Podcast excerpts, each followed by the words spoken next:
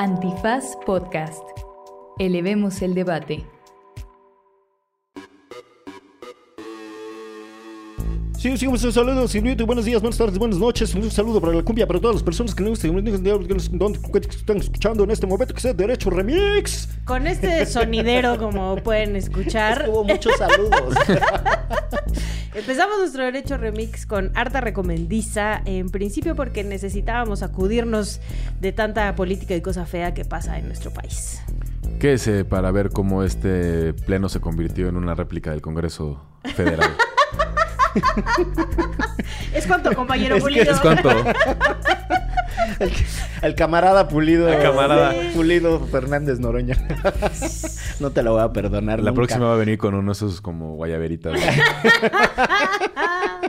Aunque Negra, compartamos micrófonos. para que sea. bueno, ya no, todo el mundo en esto que es. Derecho. Remix. Divulgación jurídica para quienes saben reír. Con Ixel Cisneros, Miguel Pulido y Andrés Torres Checa. Derecho Remix. Bienvenidas, bienvenidos, bienvenides a un episodio más de Derecho Remix, su podcast de divulgación jurídica favorito, en donde realizamos análisis lejos del jurisprudencio, evadimos ese lenguaje tortuoso. Y lejos del derecho. y lejos de- Tampoco hacemos remixes. hacemos, el, hacemos el análisis jurídico eh, prófugos de la inteligencia. Bueno, hablo por mí.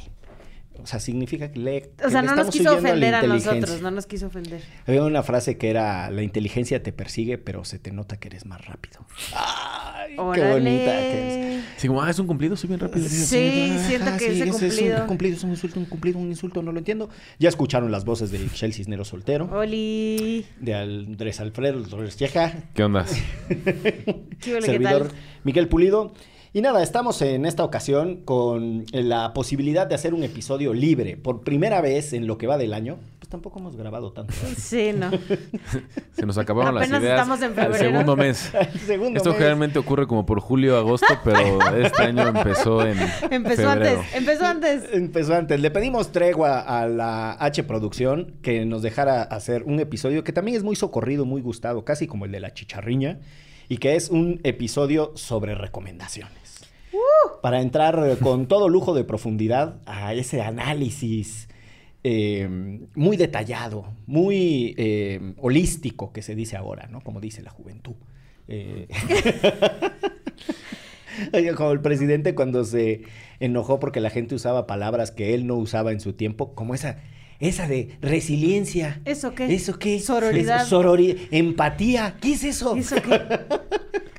Como pa' que- Solidaridad, ¿eso qué? Eso son los es el, es el programa del gobierno. Sí. Como para que alguien le aventara un diccionario, ¿no? No ande diciendo esas cosas, este... Pero bueno, eh, con todo eso eh, como preámbulo, me voy a permitir eh, invitar a Andrés Alfredo Torcheca que nos comparta su primera recomendación y su análisis profundo. Mi primera recomendación y mi análisis Muchas profundo- gracias, Andrés De nada. De nada. Tengo mucho interés en escucharte. No, muchísimas gracias, por favor. Buna, por favor, tu recomendación. Bueno, ¿qué nos ibas a recomendar, querido? Bueno, que an- antes de entrar al aire estábamos eh, pendejeando, analizando, Sí, analizando. debatiendo. Sí, sí. Eh, y me acordé de una película que me gusta mucho, que quiero volver a ver, de 1978, que se llama El francotirador, se llamó en Hispanoamérica, o en inglés The Deer Hunter, con Christopher Walken y Robert De Niro. Entonces narra la historia de unos amigos que son reclutados para ir a la guerra de Vietnam y ya algunos regresan, otros no. Christopher Walken se queda en Vietnam y entonces Robert De Niro tiene que regresar por él. Y es de verdad, de verdad es un peliculón. Órale. Vale mucho la pena. Por cierto, hay, hay cada vez menos, pero hay mucho cine en Estados Unidos a propósito de la guerra de Vietnam. O sea, yo creo que es uno de los... Y de la de Corea, ¿no? Es uno de los tópicos que en algún momento... Era, todas las películas eran de eso en una época. De Sí. Vietnam eran Ujú. mucho. Sí, Creo que de de- Corea menos. Y mm, nada, hasta por ejemplo en, en series como en Mad Men es central el hecho de la guerra para entender la historia del personaje. Pero a, donde quería ir con el tema de Vietnam y tal es eh, una de las, uno de los episodios famosos en el mundo jurídico, cultural y del entretenimiento de Estados Unidos es el tema de quienes salían en el draft para ir a la guerra. Mm, y está, claro. el, está el caso famosísimo de Mohamed, Mohamed Ali, Ali. este, Cassius Clay, en su nombre original, el nombre que él pide, eh, que él se auto- autoasigna y como él se reconoce a sí mismo, que para todo fin práctico, en su autodeterminación de la personalidad tiene ese derecho, es Mohamed Ali, porque hay un juicio por precisamente por no querer ir a la, a la guerra y es una de las batallas jurídicas más interesantes y que da paso a uno de los conceptos eh, que el derecho tiene por ahí desarrollados, que es la objeción de conciencia, ¿no? En función de qué puedes objetar y resistir cuando el Estado te trata de imponer algo. Hay mucho, ese debate se ha venido desviando y la ultraderecha, Lo los usa. médicos lo quieren usar para cuestiones, por ejemplo, doctores que se puedan resistir a, Hacer eh, un a aborto. hacer Practicar un un aborto, aborto. a practicar un aborto, pero ese es otro tema. Pero sí, el tema de Vietnam y me acordé ahorita del, del También Elvis Ali. pasó por el Elvis ejército. pasó justo, pasó por el ejército y también hay un tema de si sale drafteado, ¿no? Hay una de las polémicas, ¿no? Que en torno a él. No, no me sé bien la historia, solo sé que estuvo en el Sí, ejército. pero hay, hay un hay un tema ahí con el draft en, en Estados Unidos. Su recomendación, querida Ixchel. Pues mira, mi primera recomendación este, es un podcast y se llama El sonido del crimen. Órale. Que... No lo vi, no lo vi venir algo sobre crimen. Pero está bien, bien bueno. Parece más como una radionovela que creo que también por eso me atrapó bastante. Se, o sea, está muy, muy bien producido.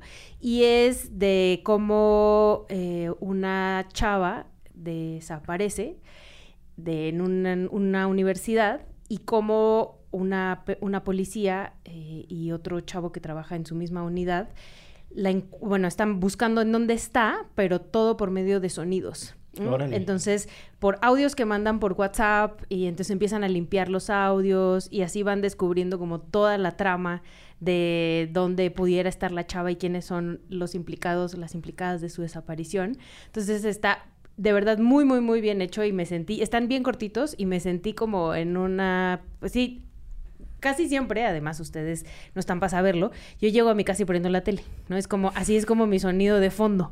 Y esa vez que venía escuchándolo en el coche, así de verdad, me puse los audífonos y les dije como, toquen porque no los voy a oír, ¿no? O sea, traigo, ajá, estoy en concentración absoluta, cerré la puerta de mi cuarto y eh, con mi copita de vino solo escuchando, ¿no? Entonces... Es, que es un gran ejercicio, ¿eh? Sí, y solo escuchando de tan bueno que estaba. Y están bien cortitos y bien padres. eh, te come eh, todo. Y luego, obviamente, yo ya sabía quién era el malo, ¿no? O sea, porque me dedico a eso, básicamente, a consumir esos productos. Solo estaba tratando de confirmar que al final sí fuera la persona que yo creía. Pero está bien chido, escúchenlo. Es como, para ti escuchar esos podcasts de True Crime es como jugar Clue, ¿no?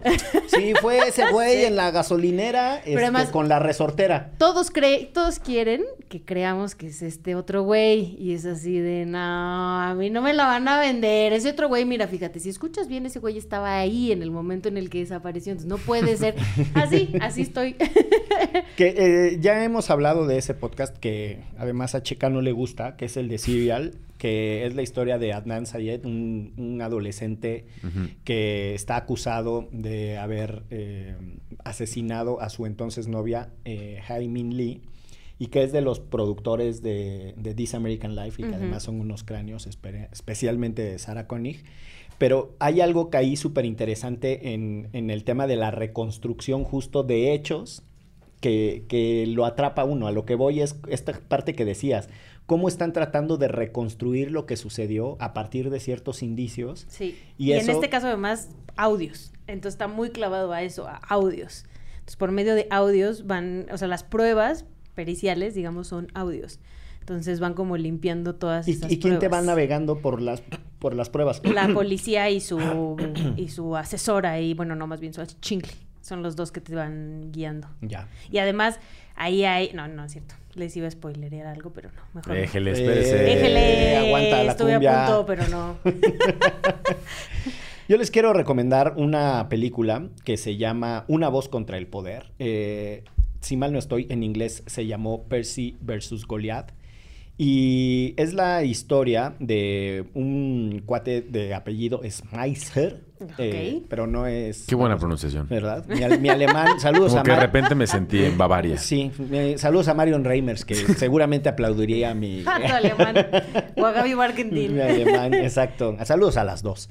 Eh, nada, es la historia de, de un eh, campesino, pues, no sé si campesino es la palabra adecuada, un agricultor, para utilizar el, el lenguaje de mejor manera. Un agricultor en los Estados Unidos que, ya no me acuerdo si es en Estados Unidos o en Canadá. En el norte. No podría decirte. Al norte de El México. norte- el- el norte Satélite. global. Eh, ¿Dónde fue? Sí. Se sabe que en satélite empieza el norte, ¿no? Del país. Sí. Pues mira, era ya, era ya pasando el toreo. Entonces, sí, no, ya, es- ese ya está bien lejos. Es, ya. Ya cuando el taxi cambia de color, ya estás- dices, no, ya aquí Eh, es territorio de nadie. Chale, bueno, pero entonces, pero hacía un chingo de frío, porque siempre en la película se ve que están bien abrigados. Pues luego en Chihuahua nieva. Eh, Sí, Chance era Chihuahua. Ay, en Sonora también. ¿Qué tal? Sí. Ahí en Cananea, harta nieve. sí, capaz que era en el Justo Zócalo, apenas capaz que era en el Zócalo cuando ponen la pista de Que ahora también lo ponen en la Alameda Y del Sur. y Podría eran ser también. Y eran agricultores de Coajimalpa o de Xochimilco. Este, ¿qué tal que hasta eran comuneros? Bueno, me va a dejar contarles la historia, ¿sí o no? chingada? Nadie te ha interrumpido. Se dice interrupto. Ok. Bueno, entonces, eh, este cuate, eh, sin querer, utiliza unas semillas de Monsanto y que se enojan los de Monsanto y que se arrancan así como que, no, pues que lo vamos a castigar, señor. Y entonces aquí está este cuate, ¿no? Que, que no me voy a dejar y una chava que trabaja en un proyecto de estos de justicia social y empieza a darle cobertura, eh, primero periodística y luego el vínculo con un despacho para que le lleve el caso y los güeyes que no tienen dinero y ya sabes, ¿no? Este, todo se va haciendo muy costoso. Eh, debe ser en Estados Unidos porque ahorita estoy pensando en que la votación fue 5-4 eh, en su contra y que mm, la- la- por la composición de la Corte de Estados Unidos, que es de 9. Pero no sé cuál sea ¿Qué la tal, composición no? de la Corte de Canadá. Por si Yo andaban con las dudas. Por si andaban con la duda. O sea, sigue sin saber si es en Estados Unidos o Canadá. No sé por qué se me vino Canadá a la mente, pero es que está horrible cuando es una confusión. Vamos a salir de dudas de esa chingadera. Pero bueno, el punto está en lo relevante del caso es que tiene que ver con el uso de las semillas modificadas. Y la verdad es que la historia es muy bonita. eh, no sé si la película es, tan bonita. Tiene como mucho del cine de courtroom drama que le llaman los gringos. Esta distorsión de pues, el resultado final, ¿no? Aquí parece que sí gana, pero no gana. Este, en realidad el güey pierde. Lo único que sí es, eh, es un hecho de ese caso y que es muy relevante tiene que ver con las costas judiciales. Las, las costas judiciales es cuando en un proceso tú pierdes, además le tienes que pagar a la otra parte cuánto le costaron los abogados. Entonces No, imagínate cuánto Mm. cuestan Los de Monsanto. los de Monsanto. No, espérate. Que por cierto, en otro episodio justo que estábamos hablando de las de cómo funcionan las sentencias y el Poder Judicial de Estados Unidos, yo les decía que hay un, un caso de, en California de Monsanto que ese es distinto porque el caso de California en realidad es una persona que demuestra, o por lo menos es lo que sucede judicialmente, es la verdad judicial, que el usar un producto de Monsanto le causó cáncer. Y, y en ese otro caso, eh, hay un documental que se llama The Monsanto Papers, que es el mismo nombre de un libro, este, pero el- el- ese es un litigio. El, no he visto el documental, pero el libro de, de Monsanto Papers lo recomiendo eh, por todas partes. Eh, es, es un librazo. Este, te, te lleva, además, no necesitas tener formación jurídica para entenderlo, porque te lleva de la mano del personaje, lo que fue viviendo, pero después describe justo lo que, lo que a ti te gusta mucho, como de cómo se selecciona el jurado, eh, la estructura del, del juicio. Es un mamotreto muy grandote, pero también es un librazo. Pues ya hice dos recomendaciones en una. Dos en fíjense. una. Dos por A uno, pro- dos por uno. A propósito de Monsanto y los transgénicos y los cornflakes. Pues yo voy también dos por uno entonces. Pues Venga. échate ¿Y te vas a dos poner por ese uno. plan? No Ya va a ser tres por dos. No vale. De una vez, que se, ve- que se vea, déjate venir. Estas son dos películas que no he visto, pero que recomiendo que la gente tenga bajo el radar. Están eh, en las nominadas al- a los Oscar, Ujú. que ya empieza esa temporada de... Bueno, ya empezó la temporada de premios desde finales del año pasado y ya con la lista de, de nominadas, pues estamos viendo cuáles van a ganar. Los Oscars el, son el 12 de marzo. Pero bueno, ese es un buen pretexto para, revi- para revivir algunas películas, algunas películas buenas. Y hay dos que van a estrenar en México porque están nominadas. Una se llama Tar, Eh, TAR, así, T-A-R. T-A-R, sí. Con Kate Blanchett. Órale. Y es una película sobre una música que se llama Lydia Tarr, que como que tiene que grabar una, una sinfonía súper importante y es una directora de orquesta. Y al parecer es brutal la actuación de Kate Blanchett. Entonces les recomiendo que cuando salga, Salga. que quizás esté Estemos poco, al tiro. que esté poco tiempo, porque si no tiene muchas visitas en el cine, la van a quitar de cartelera. Y la segunda, que también viene como con muy buenas actuaciones, se llama La ballena, de Whale, que es el regreso de Brendan Fraser al cine. Que Brendan Fraser es este cuate que salía en un chingo de películas noventeras, sobre Sí. todo Al Diablo con el Diablo, la trilogía de La Momia, etcétera. Sí, tiene La una tengo que se llama- ganas de ver esa. Tiene La una que se llama With Honors, con honores, que es eh, de un güey que está estudiando en Harvard y sale Joe Pesci y entonces... Ah, Joe Pesci es buenísimo, Es, ¿no? buenis- es una gran, gran película. Si les gusta como estas cosas entre comedia romántica con épica y bla, bla, bla, está interesantísima. Y es muy interesante, bueno, ha sido muy interesante este regreso de Brendan Fraser porque él ocultó durante muchos años que había sido víctima de abuso sexual Sí. por parte de como unos ejecutivos muy importantes de Hollywood. Y entonces bajó su perfil, se divorció, tuvo problemas de peso y pasó de ser como... Este, el galán el galán- de Al Diablo con el Diablo. Ajá, y también de George of George the of the Jungle, que sale ahí casi desnudo y... Y, y tenía unas que eran como medio de Indiana Jones, o sea, como que Esa es era George of the esa Jungle. es La momia. Ah, no, No, la, la momia. momia, la sí, momia. es cierto. Eh, y desapareció, tuvo, si ven como su página de Wikipedia que estoy viendo aquí en este momento, tiene un chingo de películas en las que Fuente participa que seguramente no vieron porque tenían puros papeles secundarios como para sacar la, Sacar la quincena. Y entonces su regreso ha sido bastante emotivo y al parecer su actuación fue... O sea, en esta película, en La ballena es extraordinaria, tuvo standing ovation en Venecia y demás. También seguramente estará poco tiempo en el cine y están igual el 9 de febrero. Que más por eso no va a los Golden Globes, ¿no? Claro, Porque justo ahí es donde... era un ejecutivo de los Golden, Golden Golden Globes. Globes. Entonces, Que luego valdría la pena. 3 por 2 yo les dije. Hay un episodio, hay un episodio de The Daily sobre los Golden Globes que hablan de qué pedo con este premio. Es una. No tienen. No, no es premio. O sea, en realidad es una mafia en Hollywood de la Asociación de la Prensa Extranjera, que son puros como güeyes de otros países que crearon este premio para poder tener fiestas con celebridades y demás, pero realmente no es un premio como lo son los BAFTA o la Academia, donde Mm. sí hay un grupo selecto de especialistas en cine, cinematografía, actuación, que eligen una película que gana. Acá es como, pues, cotorreo, ¿no? Ay, hay que... ay, no yo tampoco sabía eso. sabía. Yo tampoco Porque sabía. pues su, su renombre tiene, ¿no? Sí. O sea, es como la ministra Yasmín Esquivel, ¿no? Que si uno no... si uno no les diga Si el uno no tema, googlea, así tú crees Uno que dice, no, pues es ministra, ministra, ¿no? pues por ya. algo será, cabrón. Pero sí, ¿no? por algo Este, existen esos premios, sí, ¿no? sí. Y siempre además es como, o por lo menos así lo he escuchado yo, que quienes arrasan en los Golden Globes es probable que también arrasen en los Oscars. ¿no? O sea, como que van ahí un poco de la mano, es como el previo a. Es que Es el yo por a- pensaba que tenían algún grado de relevancia, pero pues ya, ya los desgraciaste aquí. Que en realidad vienes con otros desde antes. O sea, tienes Berlín y Venecia y luego tienes Pero los- Berlín es... Son festivales. Ajá, por eso. Pero Berlín es en marzo, ¿no? Por claro. ahí. No, en verano, ¿no? No tengo idea. No me volteen. Ni marzo, ni verano, ni que nada. Aunque la primera edición fue en 1951, desde 1978 el Festival de Cine de Berlín se realiza en el mes de febrero. Este 2023 se llevará a cabo la entrega número 73 de este festival del 16 al 23 de febrero. Luego tienes Venecia, tienes así como estos festivales donde ya algunas películas se perfilan. Luego, según yo, el, el preámbulo bueno, bueno en realidad son los BAFTA, que son los Oscars Sí. eh, británicos. Espero que nunca sepan que dije eso porque... Los Oscars son Porque Le van a mentar la madre. van a los. Este, te, van, te van a retirar eh, la condición de ciudadano selecto. Y, y, y ya los Golden Globes se cuelan ahí en esa temporada de premios y es como la gran fiesta. Por eso luego también no se lo toman tan en serio quienes están ahí. Discursos borrachos y cosas así. Mm. Ah, sí. O sea, son más como la sala de lactancia de Yasmín Esquivel del consulado de Texas.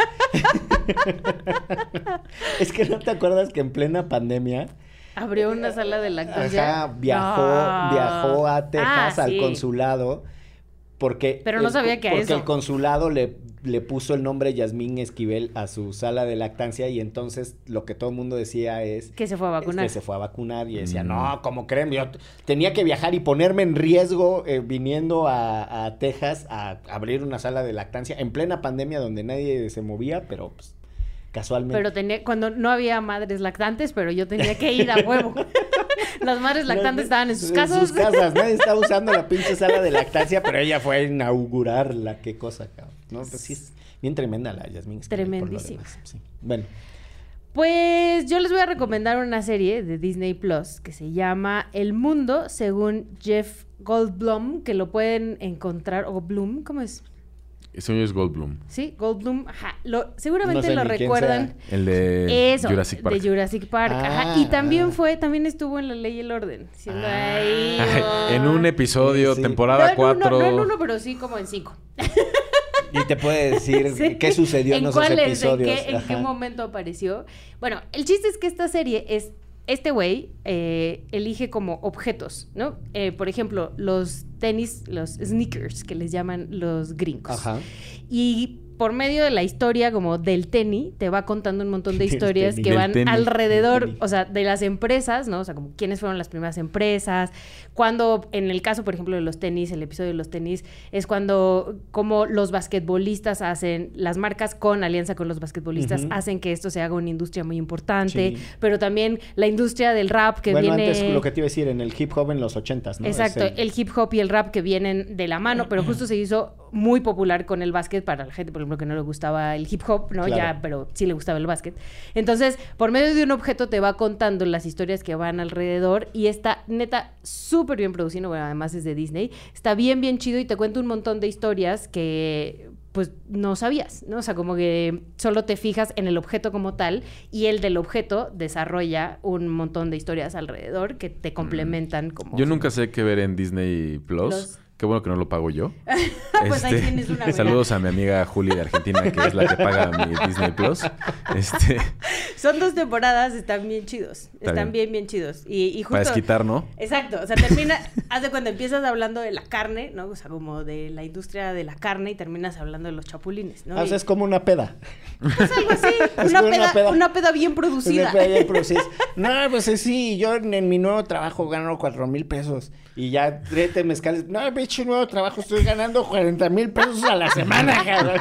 Así, ¿no? Empieza uno ¿Así? hablando una cosa y termina uno hablando de Así, otras. pero está ligado, pues. Entonces Ah. terminas con harto dato coctelero como le encanta Sí. a nuestra audiencia por ahí. Ya, con la enciclopedia de los datos inútiles. Que por cierto, le quiero mandar un saludo a Andrés. este, Gracias. eh, otro Andrés que sí me saluda en Twitter, no como tú, fíjate.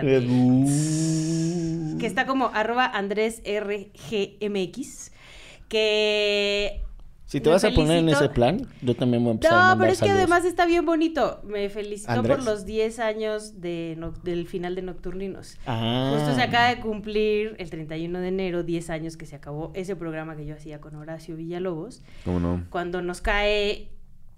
No lo quiero decir, pero. Nos cae un corte comercial. Marihuana. No, no, no. Nos cae algo. Nos cae la verga. Así decía Horacio Villalobos. Y literalmente nos cayó la verga, una vergota grandota en el último programa de Órale. Nocturninos. No me acuerdo de esa. de Tienen ese- que verlo, sí, como no, tienen que verlo. Y justo Andrés decía que desde ahí este, me conocí. ¿no? Ah. Entonces, y nos escucha acá en Derecho Remix. Entonces, pues un saludo cariñoso. Sí, pues para que para quienes no saben, Ixchel Cisnero Soltero viene de los micrófonos y las cámaras de MBS a esta gran producción eh, de Antifaz. Y mm, ya que estamos en el tema de los saludos, yo le voy a mandar un saludo a Carlos Olvera, que también eh, desde que empezó Derecho Remix nos comentaba en, en redes, a Liliana de Alba, como no, a Paola Flores, a Ana Paula Bucio, que además tiene a una de las descendientas de la garnacha, a una de sus hijas, eh, o a una de sus nietas, no lo sé, porque la garnacha dejó una prole por allá, por el rumbo de San Juan a Tezcapa, en municipio de Como Valle Luis de. Hernández. Como- También dejó, ¿no? Dejó una prole. Una prole por el mundo. Nada más que Luis Hernández sí viajó más que la garnacha. Sí, sí. Sí, pues la garnacha es bien poco paseada, no me la, no me la insultes. Eh, y a Sara Kurruchich y a un montón de banda que siempre nos ha apoyado y comenta en Twitter y que me voy a ir guardando los saludos para en otras ocasiones hacerlos. Me parece muy bien. Oye, y en esta serie que dices que hablan de los tenis y así, por ejemplo, dicen, no, bueno, estos tenis se produjeron eh, con trabajo infantil por muchos años y con sobreexplotación y entonces eh, la Organización Mundial de Comercio no dejaba a los chinos participar de la industria global. Es Disney Y- Plus. Ah, No es creo- Disney ya Plus. empezando desde ahí, creo que Disney también tiene su cola que le pisen. Entonces no creo que, no creo que hable de eso si se puede pisar solita la cola. Oye, eh, una, una cosa ahí del, del tema de la industria zapatera y de la industria textil, es que estas marcas cuando hacen un boom industrial y entonces empiezan a ir por, por todas partes, este, pues no les da la capacidad de producción que tienen instaladas en sus países de origen, ¿no? Adidas en Alemania y Nike en Estados Unidos. Eh, que por cierto hay un, hay un podcast de, de estos de, de Business World, de. Wondery, que cuenta la historia de cómo surge Adidas y Nike y el- la competencia. Y ahí viene mucho de esto de cómo los basquetbolistas y empiezan a, a relanzar el, esos productos. Pero donde quería llegar es que eh, hay un boom y entonces se van las industrias textiles y tal, y la moda y las grandes artistas, y entonces como que disparan la necesidad de producir. O sea, antes no, no había una industria, por ejemplo, de playeras o de, de jerseys que les llaman deportivos, y de repente hay una demanda cabroncísima. Y ahí es en donde se da una crisis de violación a derechos humanos laborales en un montón de países del sudeste asiático. Y nada, pues empieza, ahí surgen boicots y un montón de cosas súper interesantes en torno a la industria textil. Que ahí, ahorita que mencionas todo esto, ya sabes, juntando una con la otra y llegando a otro tema. Sí, pues estamos como el programa ese de Sí. Disney. Que, Disney, aquí estamos, ¿eh? Contrátanos, Disney. Sí. Hay un documental de hace... Eh, hay un documental de hace unos años que se llama eh, China's Van Gogh. Y explora un pueblito en China Sí. que se encarga de hacer los óleos que son réplicas de Van Gogh. Órale. Y que luego terminan en Todo el mundo. todo el mundo. En, el- en la pared del cuarto de Maru hay uno.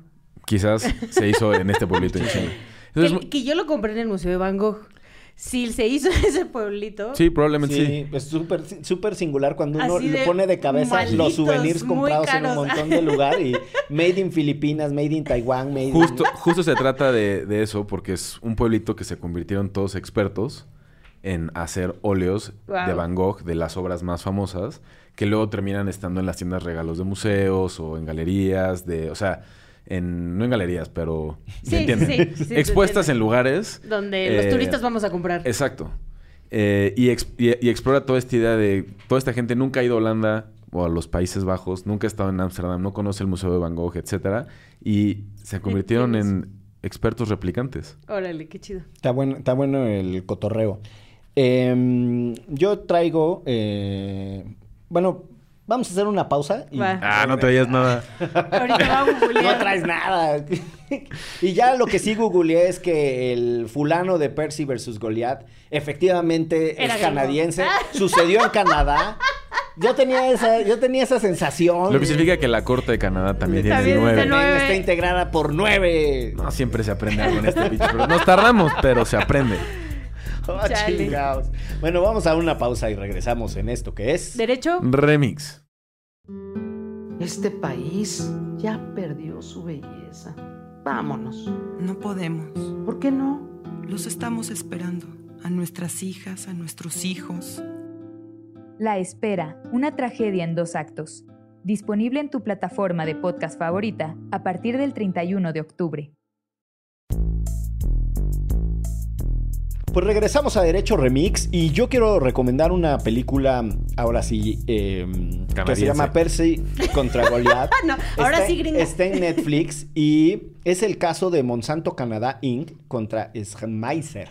Fíjense la importancia de leer y no andar diciendo las cosas de pura memoria. Y luego anda uno, es que sí fue a Canadá, fue en Estados Unidos. ¿no? Eh, ahí está. Bueno, ya tienen el dato. Ya me ahorré un error garrafal. Este. ¿Y qué es lo que les iba a recomendar? Una Eh, película canadiense, Percy contra Goliath. Ya no entendí. No entendí. Nada. Oh, me corregí yo solito por lo que hice mal en el segmento anterior y me, me quise poner simpático, ¿no te No, pareció? pero además yo dije, va a recomendar otra, se llama igual. Es que ves que luego hacen remakes en otros países. Tienes la versión gringa y la versión canadiense. sí dije, Este, sí. Están haciendo una versión mexicana. Este es contra Mon- Este, Jo- Joaquín con- Cosío es el agricultor en la versión mexicana. contra Mon Blue Demon. Exacto. Porque el otro es contra Mon Santo. Ah, tin, tin, tin. Bueno, voy a recomendar algo antes de que Por nuestra favor, audiencia por se favor, vaya. Por favor, antes de No que- se vayan, Espérate, no se vayan. Espérate, espérate, sí tengo una recomendación. No me arrebates la palabra. Parece la Cámara de Diputados aquí. Sí, pero tú eres Noroña. Oye, cabrón, soy tu jefe, güey. Eso sí es ofensa y no Ay, chingada, cabrón. Me sonrojé. Mira, pinche Laida Sansores. Bueno, Laida era senadora. El- me vas a disculpar, pero Fernández Noroña también fue senador. A eso no lo recuerdo. Ay, ya no había nacido. No lo, no lo viví. Si no lo viví, no cuenta. Ay, Diosito lindo. Pero bueno, Hasta lloré, hasta lloré, fíjense. entre, entre la vez que nos aventaron aquí que Nightheart sí les pagan. Ya sé por qué a ellas sí les pagan. Aquí no la pasamos haciendo la chacota.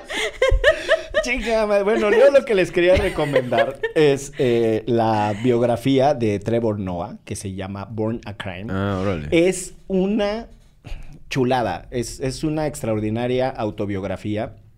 Eh, si no saben quién es Trevor Noah, es este comediante sudafricano avecindado en Estados Unidos que tiene... Pues ahí el comisario Ejidal eh, ya le reconoció De la calidad de, de avecindado. y nada, es, es muy potente su, su autobiografía porque narra en gran medida la, la historia de su madre como una mujer negra que se enamora de un güey blanco eh, en un momento en el que, por eso se llama Born a Crime, en un momento en el que estaban eh, prohibidas las relaciones entre blancos y negros y que después pues él nace este nace mulato dirían aunque ya no sé ya no es políticamente correcta esa referencia pero nace eh, lo que le llaman eh, brown en, en algunas partes.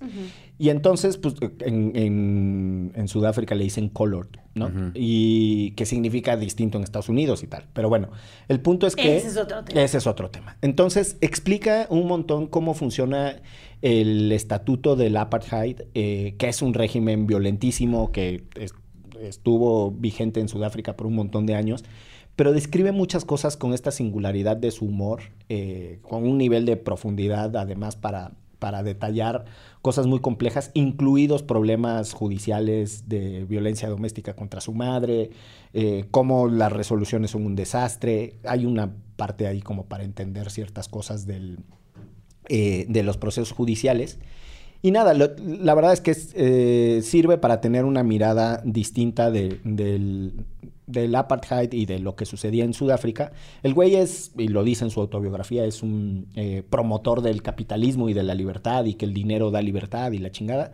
Eh, aún así, me parece un tipo muy inteligente, muy sensato. Este, además, sí tiene un humor muy fino. Le fue bien me mal, ¿no? parece. En The Daily Show. Eh, ¿Sí? Renunció el año pasado. Ah, no sabía. Llegó... sucedi- ¿Sucedió? Sí, se dice así. Llegó después Ajá. de Jon Stewart. Sí, sí.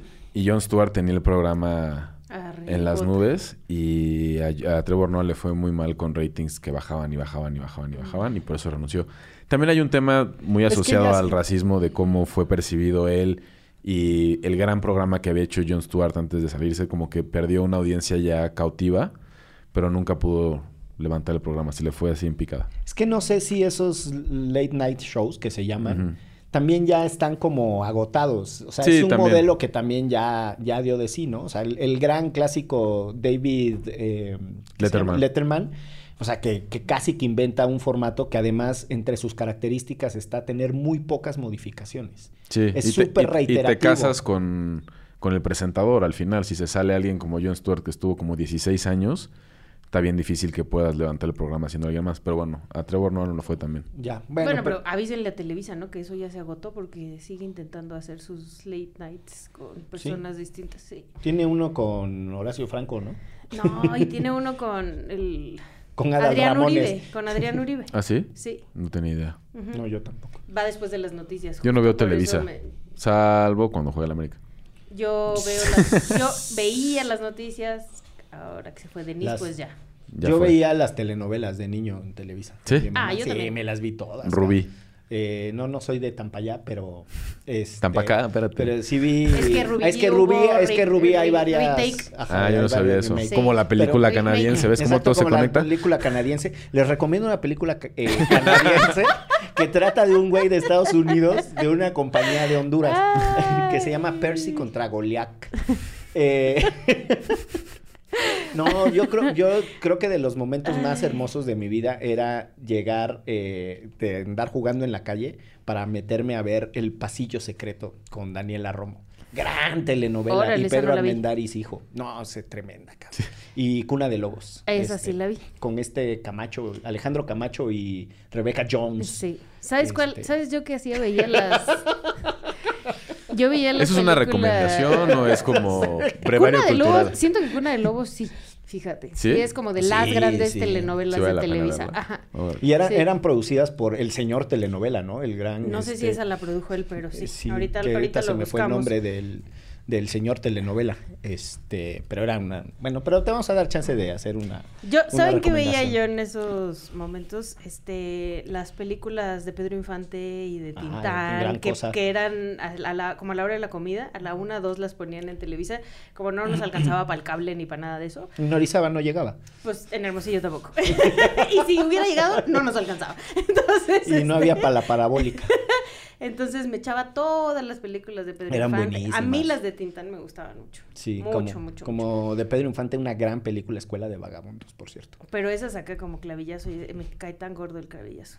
La verdad. Pero bueno, ok, algo que quieras. de- Ah, no, este... Algo que quieras aportar al respecto. Yo, yo empecé a ver cine cuando ya era color, Sí, no lo dudo. Esas evidentemente eran en blanco y negro. en blanco y negro. Así se dijo. Eh, ¿Cuál es tu, tu siguiente recomendación? Yo tengo una recomendación que no tiene nada que ver con lo que estaban hablando, solamente porque es una película. Eh, justo también antes del, de iniciar el programa estábamos cotorreando de la película de Babylon, que por qué no la ha habido también en las nominaciones. Y tiene muy pocas nominaciones y la hizo este güey que se llama Damian Chazelle, que rompió como Hollywood cuando salió La La Land y Whiplash. Pero el güey escribió una Whiplash, película... Peliculón, peliculón. Sí, es un peliculón. Pero el güey escribió una película antes de meterse como en tema acá más de eh, comedias románticas. Escribió una película de miedo que se llama Calle Cloverfield 10, que es de este como universo de Cloverfield. No sé si lo ubican. Eh, hubo una película que se llama Cloverfield que salió como en 2008, que es este tipo de cine de found footage de alguien que encuentra una videocasetera y entonces encuentras tipo la bruja de Blair y así. Sí. Y le fue muy bien a esa película, es de unos monstruos que atacan Nueva York, tal. Hicieron un... No, fue, su- no es un remake, pero hicieron otra película basada en ese universo. Oye, el programa es Derecho Remix, no, Sí, sí. no Cine Garage. No, este... O sea, no viene uno que hablar de lo que se le pega a su Ah, no, no, pero es que... cine. Sí, como Es no he visto novelas, sí, tengo sí, que improvisar. Ah. Exacto. Y entonces el güey hizo, escribió esta película, no la dirige él, pero es en el universo en el que llegan los pinches monstruos al mundo. Una, un güey rescata a una chava, viven en un trailer bajo, viven en un sótano bajo tierra, y luego la chava empieza a encontrar que chance este güey pudo haber matado a su hija y ahora tiene miedo del güey, pero también tiene miedo de salir. Ya. Está muy buena. Fíjate, por ejemplo, eh, la gente debe saber que esa película, como sucede bajo tierra, eso está regulado por la ley minera. Si hubiera sucedido en la superficie, está regulado por la ley agraria. Gran jiribilla, Exacto. gran jiribilla no. para volver a Derecho Remix, ¿cómo no?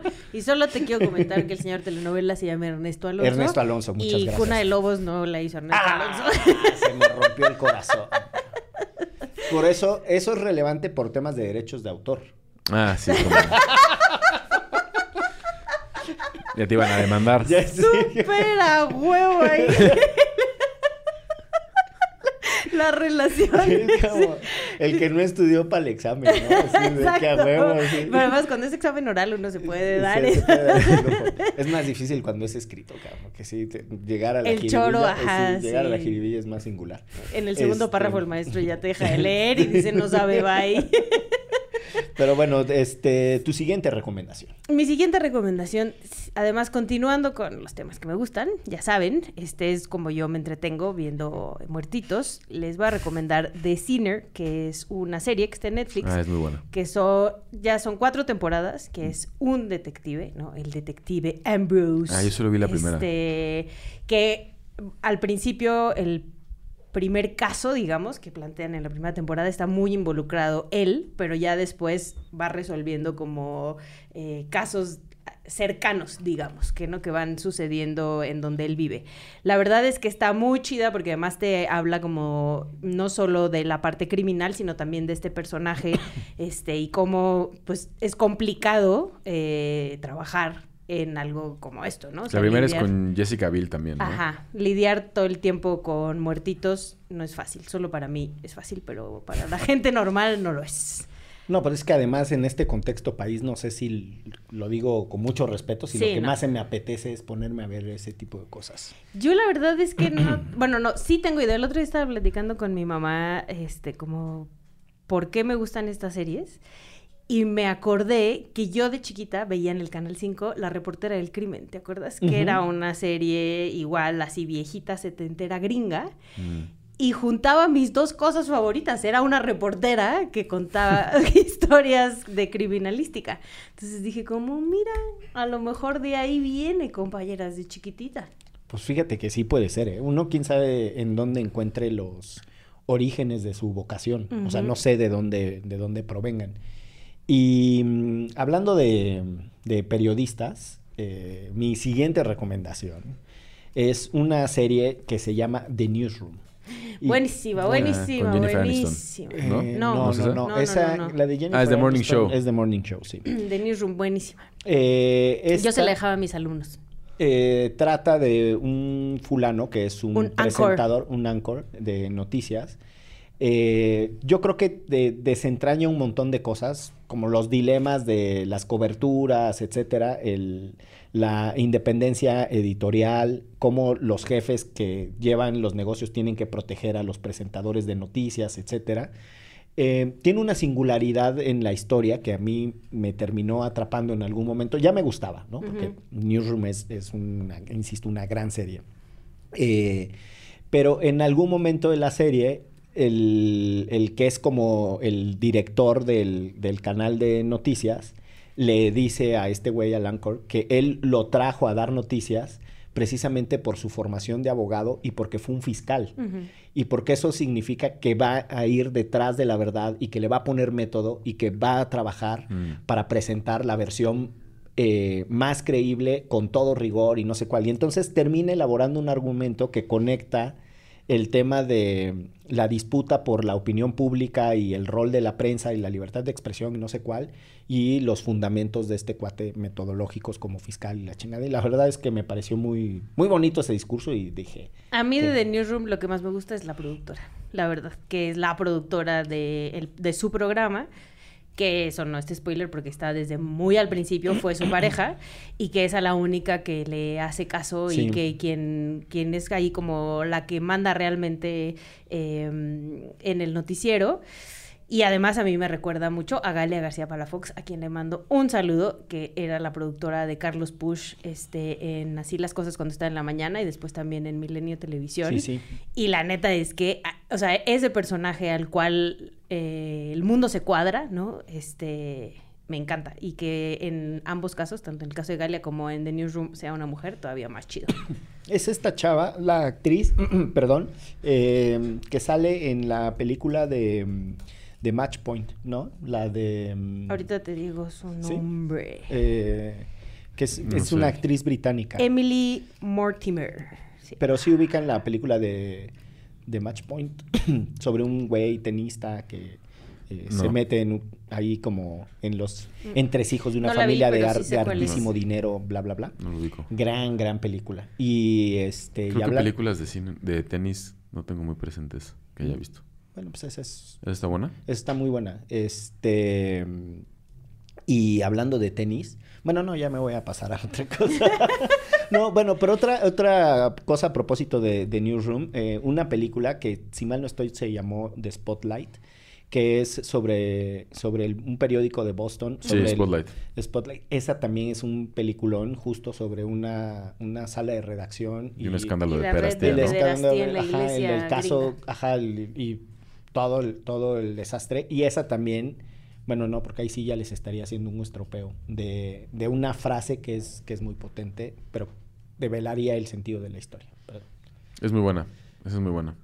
em, ¿Alguna otra recomendación que tenga en sus Una... bolsillos? No sé si es la última, pero... Sí, ya vamos a cerrar. Ah, bueno, ok.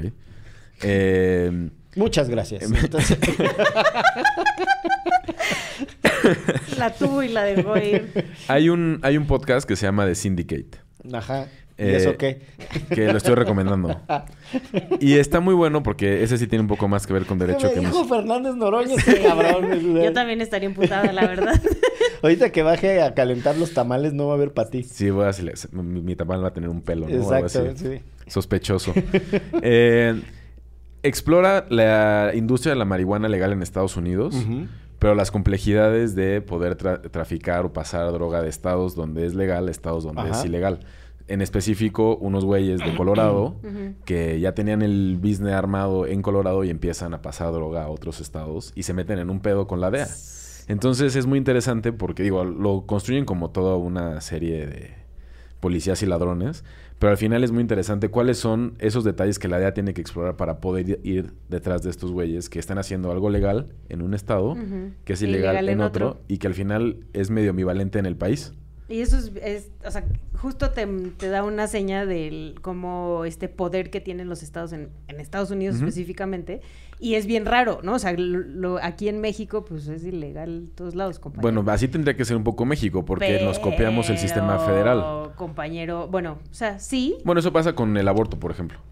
Sí, o sea, en el Sí. aborto hay una dosis de federalismo, lo podríamos Sí. decir, pero hay algo singular que nosotros cada vez vamos más hacia una cosa unificada porque el Código Nacional de Procedimientos no sé cuál, la Ley General de Ajá. perengana cosa, la Ley General de Acceso te a la obliga a Información, homologar todo. que obliga justo, ¿no? A homologar cosas. Y que- allá sí es un poco ni madres, ¿no? Sí, y además ahí hay un tema, por ejemplo, con la obsesión esta de mandar eh, pautas que sean similares para todos y tener pisos de derechos mínimos iguales para todo el mundo en todo el país, nos inventamos esta madre de las leyes generales, que originalmente las leyes generales establecían un marco de relación entre las autoridades y no sé cuál, y de repente las leyes generales empezaron a tener derechos. Y eso tiene un problema de implementación, porque tú tienes una ley general de víctimas, una ley federal para el tema y después leyes estatales. Y lo mismo sucede en temas de transparencia y acceso a la información. Tienes una ley general de transparencia y luego tienes ¿no? sus correspondientes federal y estatal. Y el desastre es, pero ¿cuál invoco? O sea, si en la teoría diría, bueno, pues el estándar que más te proteja, pero no es tan sencillo. Yo creo que ese fue un error de la manera en la que, eh, sobre todo a finales de la década del 2010, empezamos a legislar en este país y fue un desastre. Y ya ni se diga de las cosas municipales, ¿no? O sea, el, el gran triunfo en el contexto de las reformas sedillistas era avanzar en la autonomía del artículo, bueno, no del artículo, en la autonomía de los ayuntamientos, los, como formas de gobierno de la unidad territorial que es el municipio.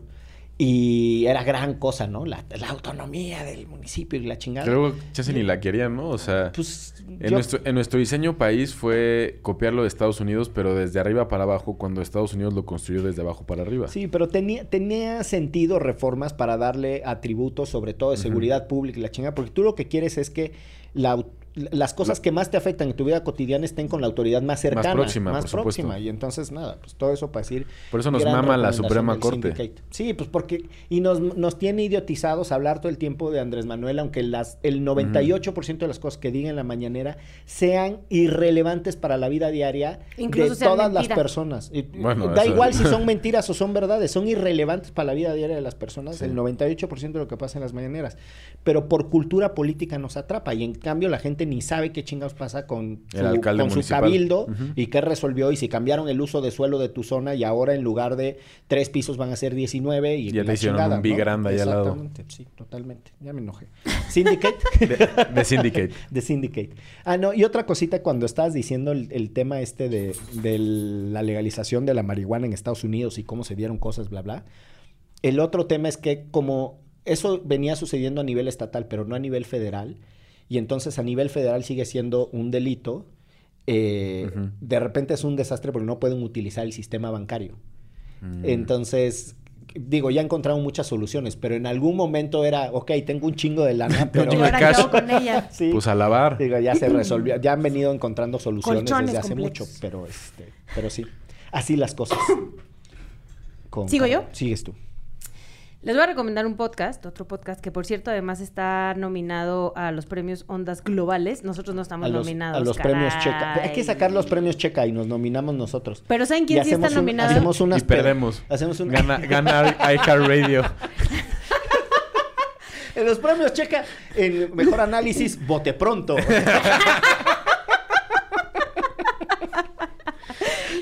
Los que sí están nominados, o sea, digo, no era mi recomendación, pero también hay que recomendarlos. El de Después de Ayotzinapa Ah, sí. está Ah, es nominado un para los premios Ondas Globales. Ya lo habíamos recomendado acá. Escúchenlo, porque además de que queremos mucho a la banda que hizo este podcast, Sí. está bien chida, la neta. Sí, quedó muy bien. Pero el que yo les iba a recomendar, que también está nominado, se llama Bloom.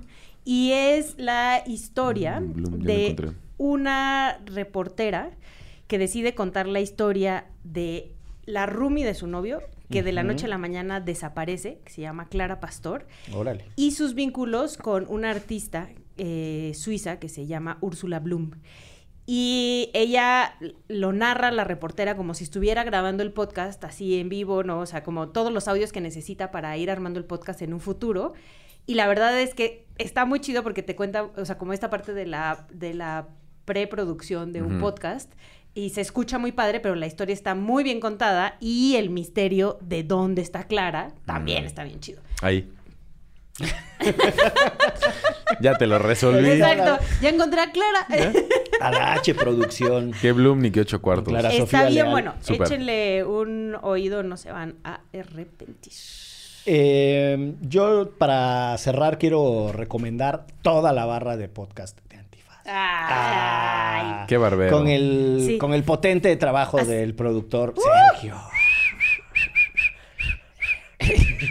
se manda saludos él solito, güey.